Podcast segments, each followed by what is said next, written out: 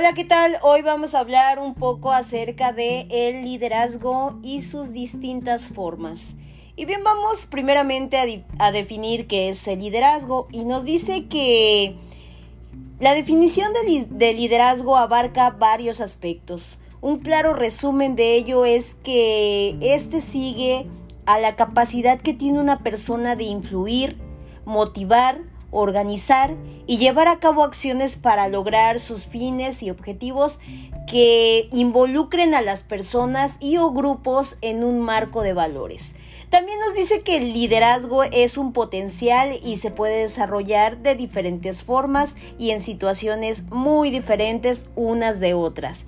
Se relaciona de manera bien estrecha con el cambio y la transformación personal y colectiva. Es una oportunidad que puede ser, bueno, que se puede hacer por muchas causas o por muchos medios. Esto es variado, puede ser para fines educativos, fines familiares, deportivos, profesionales, científicos, sociales, políticos, militares, etc. El liderazgo es una capacidad que se desarrolla a partir de un potencial variado en cierto grupo de personas o puede ser en sí en una persona individual. Por lo tanto, el, liderazgo es una influencia y motivación en los demás.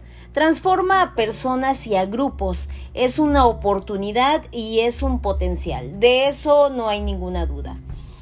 El liderazgo como tal tiene sus características principales y bien las características principales se resumen en habilidad de utilizar el poder eh, de forma eficiente y responsable. Aquí el líder debe ser eh, redirección, bueno, el líder debe redireccionar el poder sin abusar del mismo y usándolo con responsabilidad, esto sin, sin actuar de forma autoritaria que bueno, muchas veces se estarían equivocando y perderán su posición si es que llegan a abusar de este liderazgo. Vamos a hablar también sobre otra característica que es la habilidad de comprender que todos los seres humanos tienen distintas motivaciones. La fuerza motivadora de una persona puede variar con la ocasión y la situación. El líder debe de entender las formas de actuar de un empleado y sus circunstancias. Por tanto, debe prevenir diferentes tipos de motivaciones acorde a cada una de las situaciones para conseguir sobre todo la estabilidad de su grupo. Habilidad de inspirar. Para saber qué es el liderazgo hay que entender claramente que es la capacidad de inspirar. Es algo esencial en un líder. Este debe de inspirar a los miembros del grupo al que dirige. Al hablar de inspirar nos referimos a que el ejemplo queda como referencia a los demás habilidad de actuar de manera que exista un clima que invite a responder y suscitar a las motivaciones. El entorno o el clima laboral es un aspecto muy relevante. Por este motivo, el líder debe ocuparse de mantenerlo en equilibrio y como fuente de motivación. El crecimiento, eh, en este caso de un líder para la sociedad, es que éste debe de buscar resultados para todos, no solo para él. El liderazgo constituye un, un estilo de vida que camina hacia la transformación de la sociedad. Y bueno, la sociedad necesita de liderazgo y el lugar donde este comienza es el sitio de estudio o de trabajo diario. Para responder en sí qué es el liderazgo y construirlo, hay que estar a la ofensiva. Es decir, primero hay que construir un sueño y después tratar de hacerlo realidad utilizando los medios necesarios y con responsabilidad y motivación.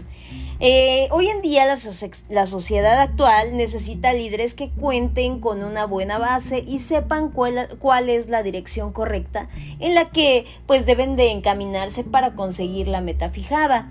Bien, eh, a la pregunta de qué es el liderazgo en la sociedad hay que responder rotundamente que es la asunción de responsabilidad, incremento de responsabilidad, es ser creativo, es ser innovador, proactivo, asertivo, arriesgado, optimista y luchador por una sociedad mejor.